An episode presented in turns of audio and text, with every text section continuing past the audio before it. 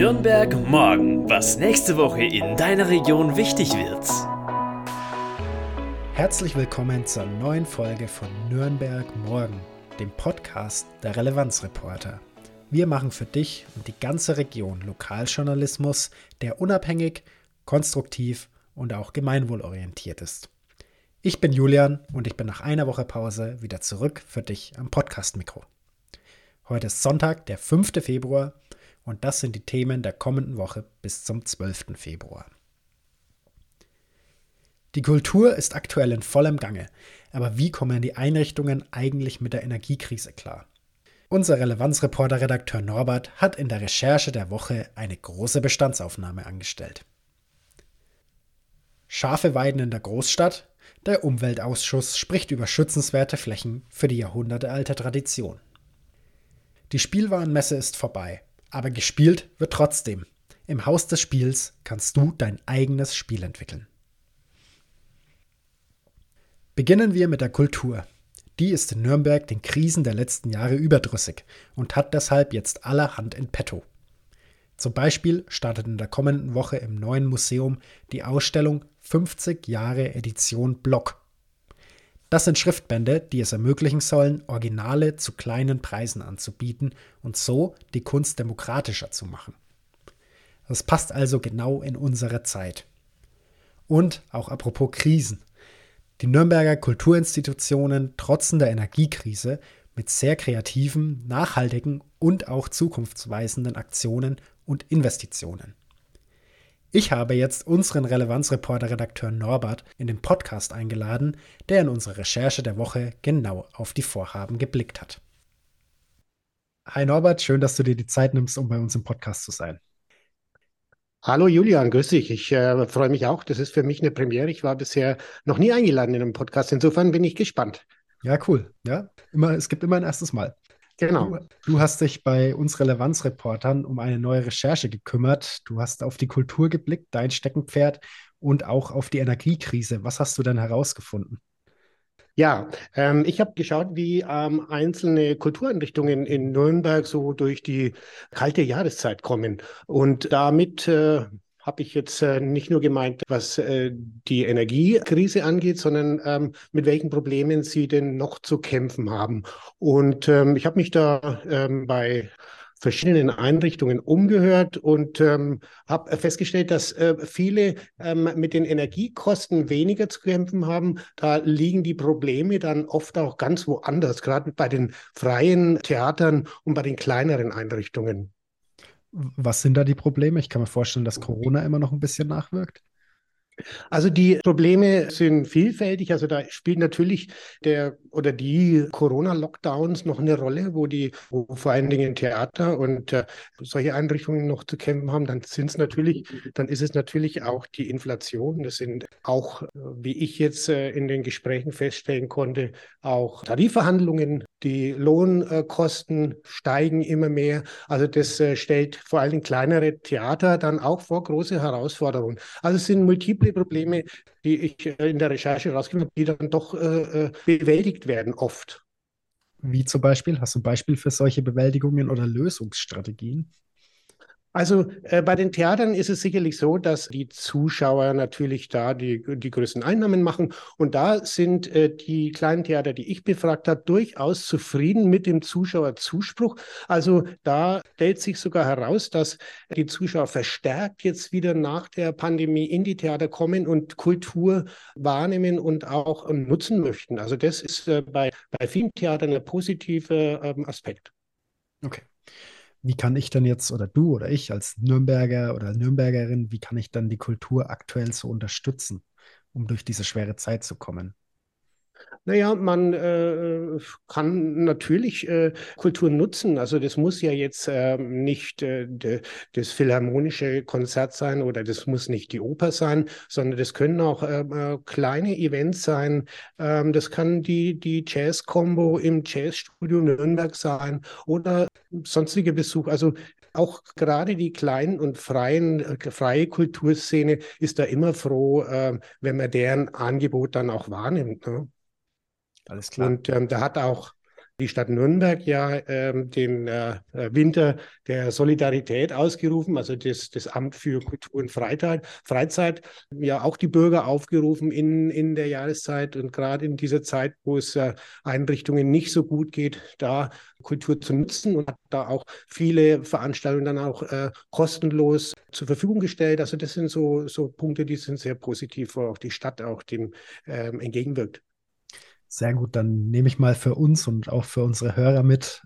Ja, wenn ihr da draußen Kultur unterstützen wollt in Nürnberg, dann nehmt die Angebote wahr und geht an ein Konzert oder zu freien Künstlern. Ich glaube, das ist gerade relativ wichtig.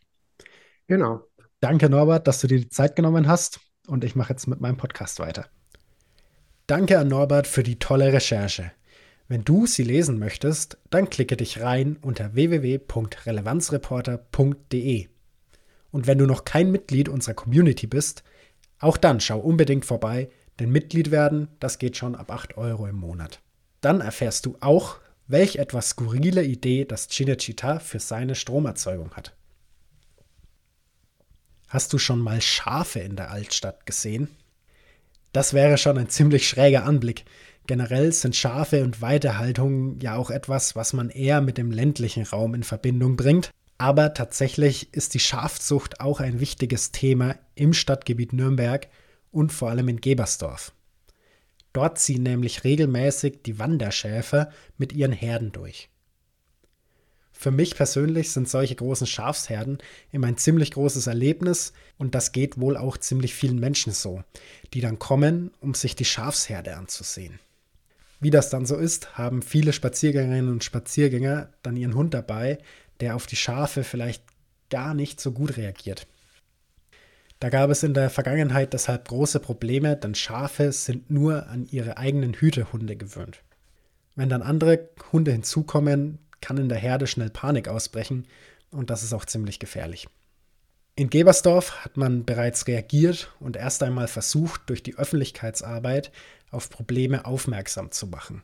Das hat allerdings nicht allzu gut funktioniert, und deshalb wurden 2020 und 2022 Allgemeinverfügungen erlassen, die es den Hundehaltern verbieten, ihre Tiere auf beweidete Flächen mitzunehmen. Das wiederum hat dann gut funktioniert und die Zahl an Konfrontationen zwischen den Hundehaltern und der Schafherde hat deutlich abgenommen.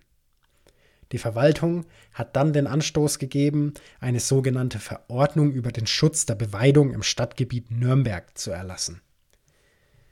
Dazu wurden verschiedene Flächen geprüft und dann schützenswerte Flächen aufgeschrieben.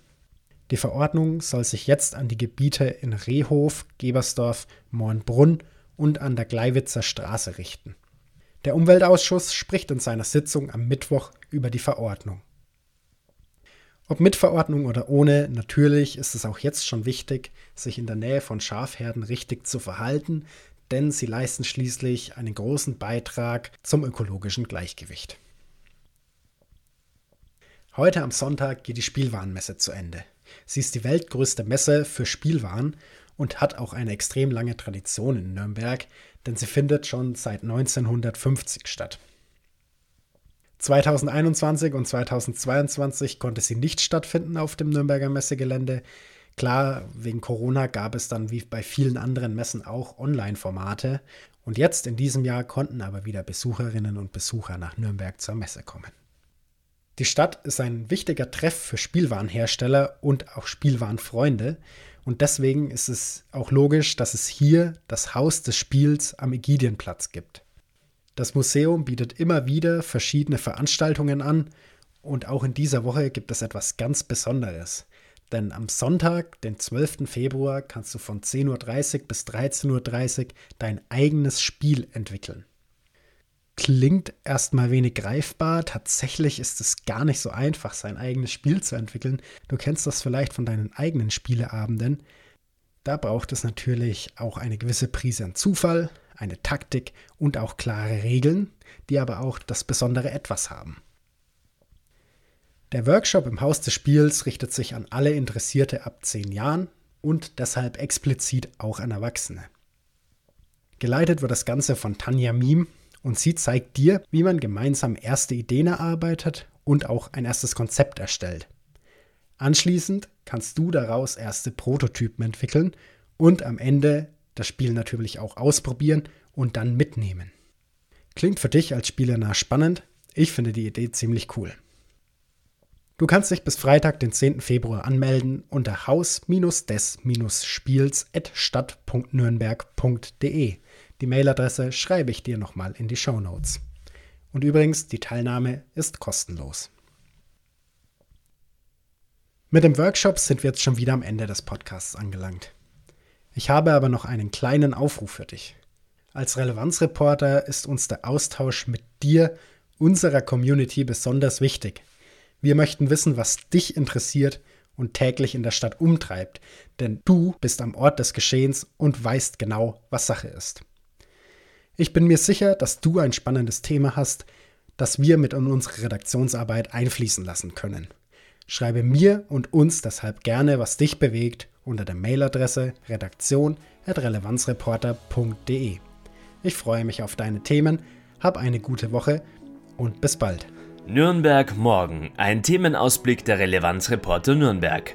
Konstruktive Lokalnachrichten zum Mitgestalten auf www.relevanzreporter.de.